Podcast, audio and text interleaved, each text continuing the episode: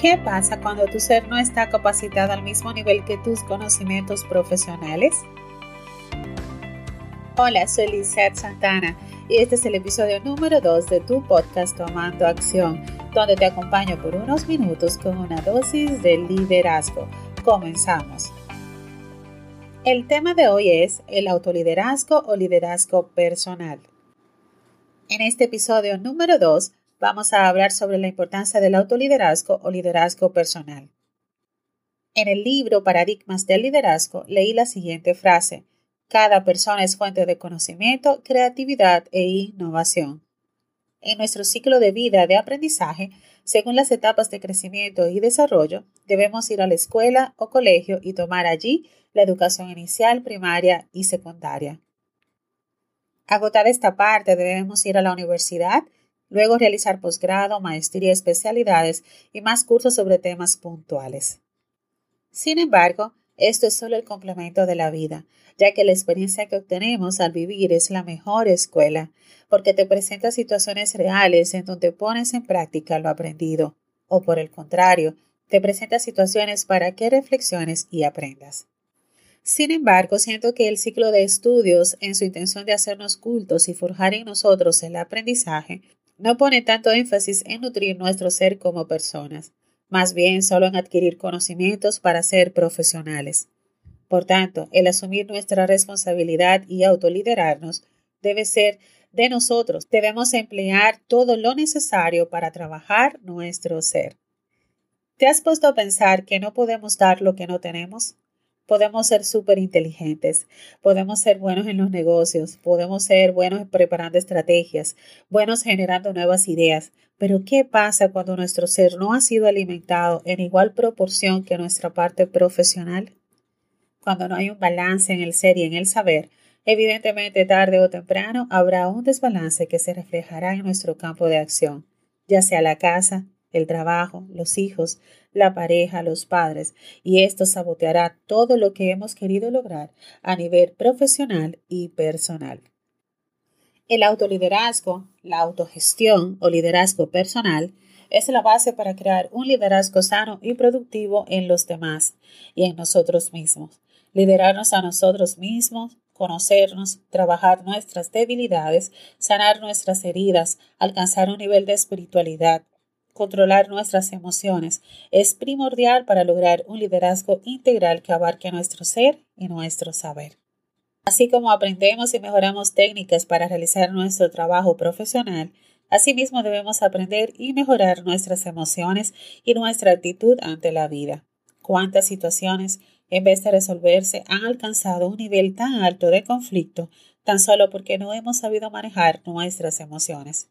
Y a veces el problema se agrava porque no hemos sabido manejar la reacción y las emociones de la otra persona en el conflicto. El autoliderazgo se cultiva, se practica y se evalúa. Por tanto, lo podemos ver en diferentes dimensiones que abarcan el día a día de nuestro ser, como son la autoestima, la inteligencia emocional, la proactividad, la toma de decisiones, la motivación, la espiritualidad, la madurez efectiva, la gestión del tiempo y la ética. Estas dimensiones deben ser trabajadas en conjunto y deben estar en balance o preferiblemente por encima de nuestros conocimientos profesionales. Lo integral no excluye, más bien incluye todo lo que puede beneficiarnos a ser mejores personas. Primero el interior para que podamos alcanzar a otros de la manera correcta, inspirarlos, guiarlos positivamente. Vamos por la vida siendo grandes profesionales y acumulando títulos, procurando transformar a los demás. Pero sería mejor ir por la vida experimentando internamente el crecimiento al autoliderarnos y con esa gran base entonces servir a los demás con nuestros conocimientos y experiencias. A continuación te quiero compartir una porción de audio de mi gran amiga y psicóloga Clara Rodríguez, quien nos estuvo hablando del autoliderazgo en el primer Congreso Online de Liderazgo Empresarial que celebramos en el mes de octubre de 2019. Gracias por invitarme, yo me siento honrada. Tú sabes que me llamó mucho la atención esta imagen y por esto eh, la puse. El masterclass se llama Autoliderazgo, donde inicia el cambio. Y fíjate que en esta imagen podemos ver a una persona que está como en un carrito, ¿verdad? Quiere llegar a la meta, pero está cogiendo fuego. Eso pasa mucho en nuestras vidas.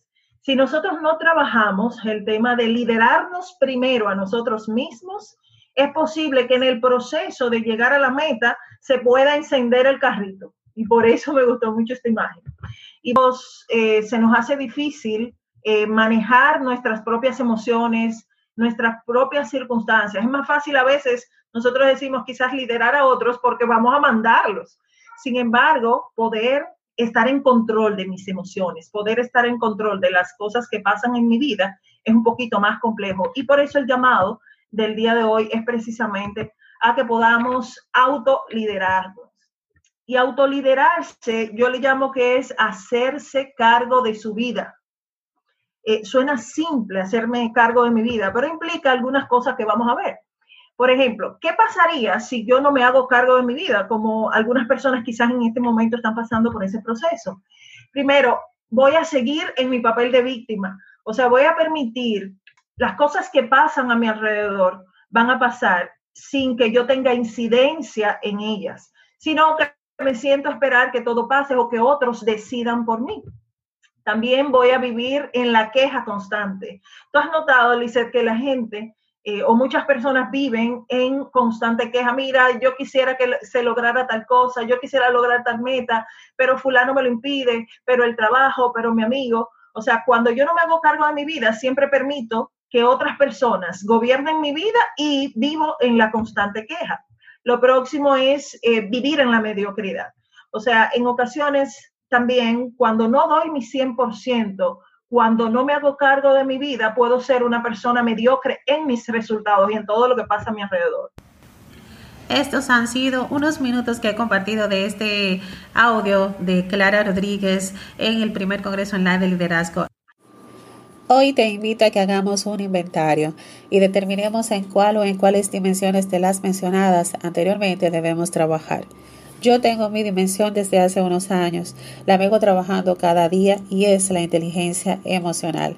Antes mis emociones me drenaban, me tomaba las cosas muy personal y la impotencia me hacía explotar. Ya no soy la misma que hace unos años, ya no soy tan vulnerable en ese aspecto, he avanzado bastante, pero debo seguir trabajando. ¿Cuáles son las tuyas? Ya estamos casi para terminar. La frase para tomar acción es, seamos creativos e innovadores con nuestro ser.